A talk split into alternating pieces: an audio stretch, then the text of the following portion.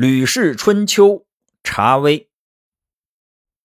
假使兴衰存亡的预兆像高山和深谷，像白土和黑漆那样容易分辨，那么就没有什么运用智慧的地方了。即使是愚蠢的人也可以分辨出来。然而，治乱存亡并不是这样容易分辨的，好像可以知道，又好像不可以知道；好像可以看到，又好像不可以看到。所以，治世贤人处心积虑地去探求他，还仍有像管叔、蔡叔这样叛乱的事件和东夷八国不听王命的阴谋。所以，治乱存亡，他们开始出现时，像秋毫那样细微。如果能审查开始时的秋毫，那么在大事上就不会有过失。鲁国的法律规定，鲁国人在别的诸侯国当了奴隶。如果有同胞能赎他们回来的话，可以从国库领取酬金。子贡就从别的诸侯国赎回一个鲁国人，回来后却辞让不去领取酬金。孔子说：“端木赐做错了，从今以后，鲁国人不会再去赎人了。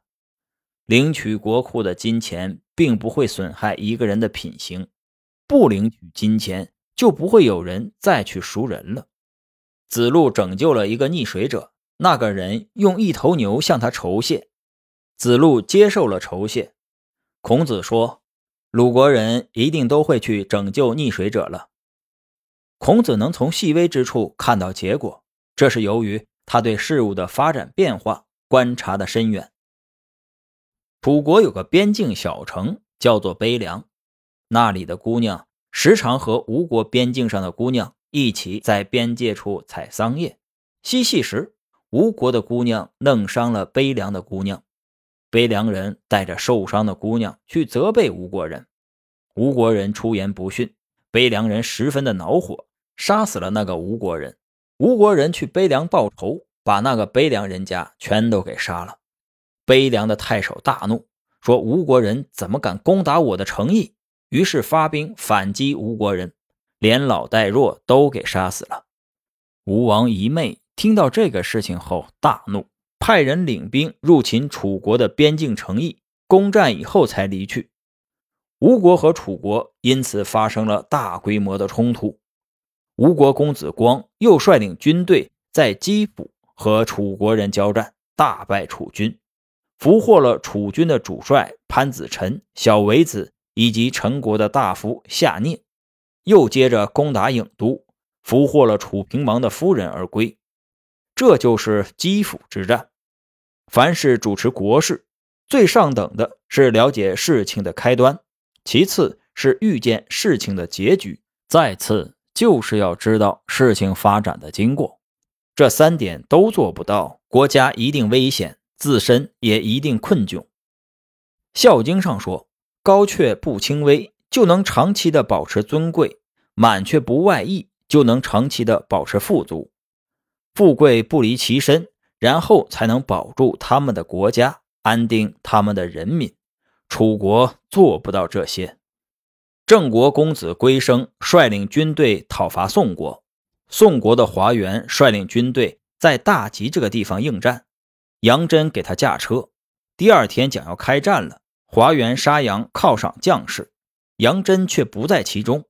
第二天战事开始，杨真愤怒地对华元说：“昨天的事由你掌握，今天的事由我掌握。”于是他驾车冲入郑国的军队，宋国军队大败，华元被俘。弩牙只差一粒米的长度就不能发射，战争正像一个大弩牙，犒赏将士却忘记了自己的御手。将帅因此而战败被俘，难道不是应该的吗？所以，凡是作战，一定要熟悉全部情况，做好全面的准备，知己知彼，然后才可以作战。鲁国的季氏和好氏斗鸡，好氏给他的鸡披上了甲，季氏给他的鸡安上了金属爪子。季氏的鸡没有取胜，季平子很生气，就侵占了好氏的房屋。来扩大自己的住宅。号昭伯很生气，就在昭公面前重伤季氏，说：“在襄公之庙举行大祭的时候，参加乐舞的人只有十六人而已，其余的人都到季氏家去参加乐舞了。季氏目无舞蹈的成规，不把君王放在眼里已经很长时间了，不杀掉他就会危害国家。昭公听了大怒，不加详查，就派号昭伯率领军队去攻打季氏，随即攻入了季氏的庭院。仲孙氏、叔孙氏彼此商议道：“如果没了季氏，那我们家族就离灭亡也没几天了。”于是起兵支援季氏，攻破了西北角，而进入季氏的庭院。季氏、仲孙氏、叔孙氏三家联合成为一家，号昭伯不能取胜而被杀死。昭公很害怕，于是出逃齐国，后来死在了前侯。鲁昭公听信中商季氏的话，却不去分辨是否合乎道理，只是害怕鲁国的力量不能胜过季氏，而不知道仲孙氏和叔孙氏的恐惧。他们与季氏是患难与共的，这说明他不通晓人心。不通晓人心，地位即使很尊贵，对安全又有什么益处呢？以鲁国的力量，恐怕还不能战胜一个季氏。更何况三个季氏呢？他们都厌恶昭公，势必会互相救助。昭公权衡事情错误到如此地步，不只是仲孙氏、叔孙氏会感到恐惧，整个鲁国都会感到恐惧。整个鲁国都感到恐惧，那么这就是与整个国家为敌了。昭公得以出逃到前侯才死，还算是有幸死得远了呢。